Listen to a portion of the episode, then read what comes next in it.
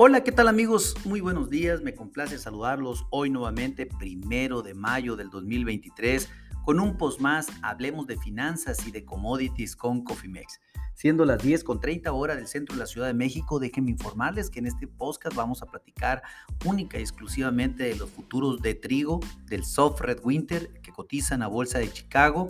cuál es su información más importante para la sesión del día de hoy, qué es lo que está haciendo que los mercados eh, sufran y sobre todo un análisis técnico y fundamental que estamos esperando eh, para la sesión y sobre todo para la semana. Déjenme informarles, empezar comentándole que el pasado viernes se presentó el reporte del CFTI, ah, que son, este reporte maneja todas las posiciones de los, fondos especulativos de los granos y de muchos commodities más, pero específicamente en granos, eh, en donde pues nos, da evidencia de todo lo que compran y venden. Eh, como ya lo platicamos en maíz, los fondos eh, fueron vendedores la semana pasada de casi 65 mil contratos entre futuros y opciones y para soya fueron casi vendedores de 50 mil contratos en la semana pasada. Esto es esto que terminó el 25 de abril. Bueno, en trigo no fue tan cruel. Eh, en, los fondos vendieron alrededor de 10 mil contratos entre futuros y opciones, la mayor parte de los cuales fueron de posiciones cortas, o sea, eh, aumentaron, aumentaron las posiciones cortas, no movieron las posiciones largas. Ahora los fondos están 113 mil contratos cortos. Eh, esta es la mayor posición que tenemos desde el primer trimestre del 2018. Algo importante es que si bien no se vendieron tantos contratos como en el maíz y la soya, pero el trigo había estado en una constante venta desde la semana pasada con casi seis sesiones consecutivas en donde habían estado vendiendo de 5 mil, 4 mil, 5 mil, 4 mil, lo cual pues no lo vimos reflejado hasta el reporte semanal y, sin embargo pues esto eh, es la evidencia que tenemos el día de hoy en donde la posición posición corta neta es la más grande que tenemos desde el pasado trimestre del el 2018. Las temas de temperaturas para el trigo de primavera, pues eh, como ya lo comentamos en el maíz y la soya, eh, están prácticamente con una tendencia de un clima cálido, eh,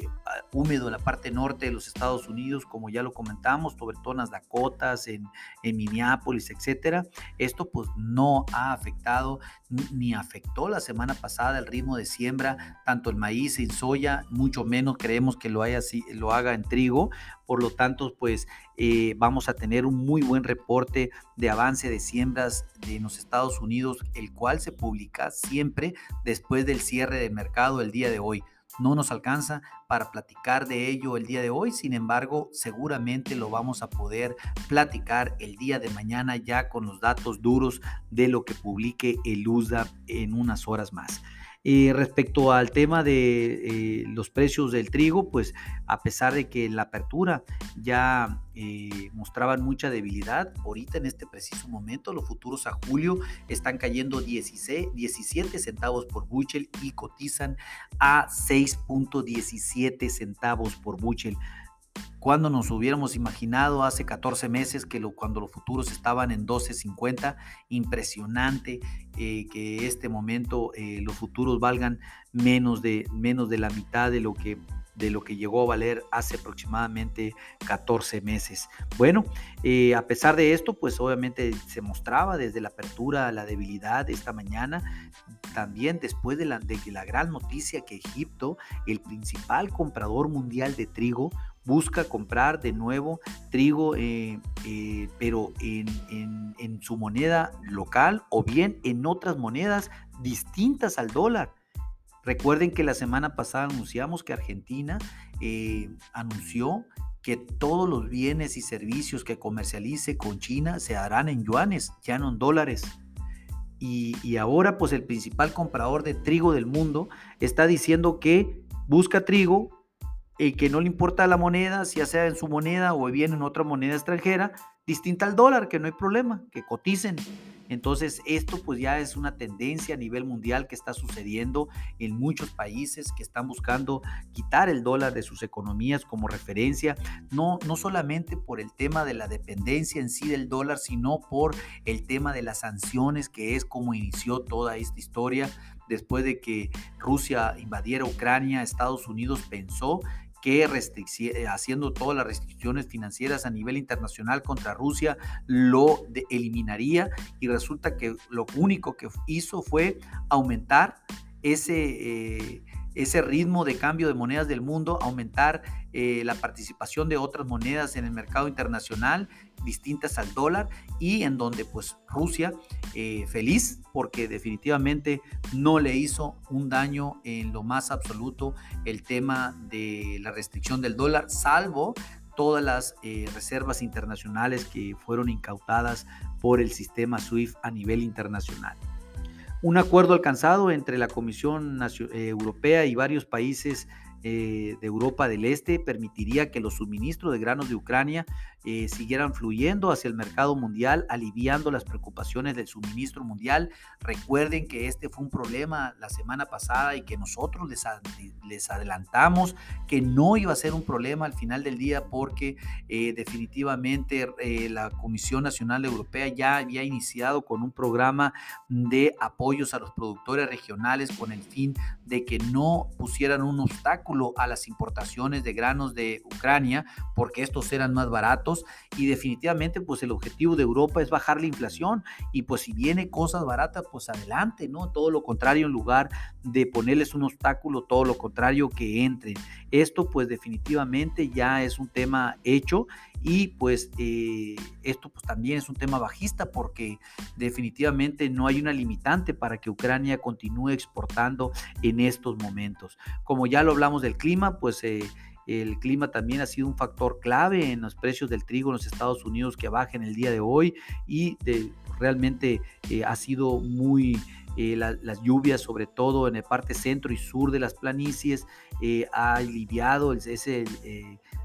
ese sentimiento de daños en los trigos y alimentado ese elemento bajista en el mercado para el día de hoy.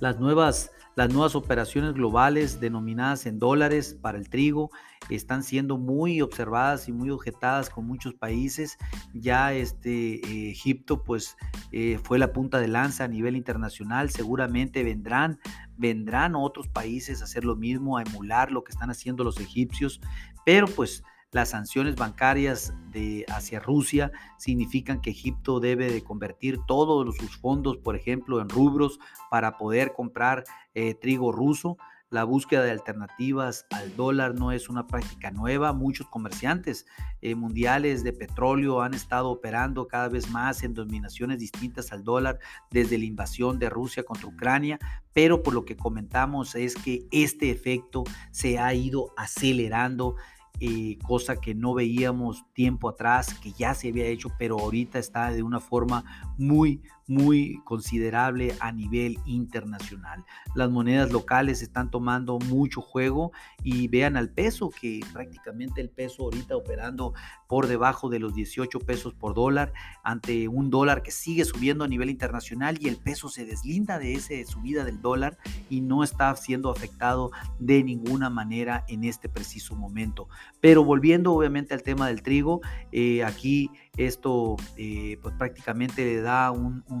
diferente viaje a los egipcios que están en búsqueda de esas eh, nuevas opciones, pero pues también a China, a la India y sobre todo Rusia, que en este momento pues no han llegado a ningún acuerdo real en firme, pero creemos que va a suceder en el corto en el corto plazo. También sucedió durante el fin de semana que pues la Comisión Europea eh,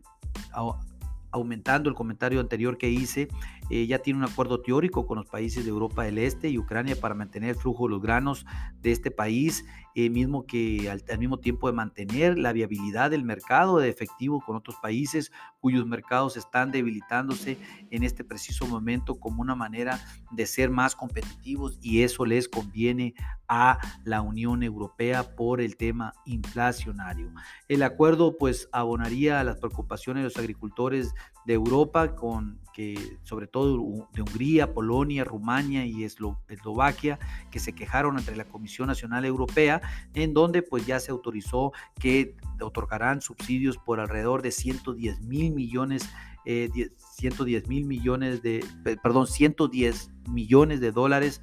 eh, de euros, perdón, a los agricultores con el fin de que no pierdan esa competitividad que mencionan. Eh, pues realmente eso lo que, eh, lo que acontece, hablando de la forma técnica, el trigo sigue siendo un ancla en el comercio en esta mañana, es el que más está cayendo, eh, bueno, que inició cayendo, maíz cayendo nada más 2 centavos, la soya subiendo 7, pero pues trigo cayendo entre 5 y 17 centavos, algo que incluso en la apertura llegó a caer hasta más de 20 centavos, una debilidad importante. Ahora el soporte de 6.22 centavos por Buchel, pues prácticamente fue roto. Nos encontramos en 6.18. No tenemos, estamos en terreno desconocido en soporte porque de, eh, nuestro, después de 6.22 hacia abajo estamos en terreno desconocido totalmente para el trigo. Actualmente 6.18, pues estamos dentro de ese terreno. Sí va a ser muy importante que los futuros logren al menos superar el 6.22 del primer soporte eh, en esta sesión antes de que cierre. Eh, y pues nada que decir del pivot de 6.50, muy lejísimo. Y nada que decir del primer resistencia de 6.70 centavos por bushel que nos encontramos prácticamente muy lejos, pero sin embargo, no imposible porque la volatilidad intradía del trigo se encuentra a niveles entre 50 y 70 centavos por bushel y esta volatilidad pudiera venir en cualquier momento ante cualquier eventualidad que acontezca a nivel internacional. Aquí lo más importante es contar con una estrategia definida. Hoy más que nunca resulta más que nunca atractiva una estrategia a mediano y largo plazo, sobre todo a la alza, porque las condiciones actuales seguramente no van a prevalecer Así como hace 14 meses no prevaleció el, 14, el 12.75 centavos por Bushel, tampoco el 6.20 va a prevalecer, señores. Aquí lo importante es hagan sus estrategias, pónganse en contacto con nosotros si no tienen alguna por medio de este podcast o bien en info.cofimex.net y con gusto desarrollaremos un traje a la medida. A nombre de todo el equipo de Cofimex y mío propio José Valenzuela, le doy las gracias por su atención y les recuerdo que lo peor es no hacer nada. Pasen un hermoso día. Hasta luego.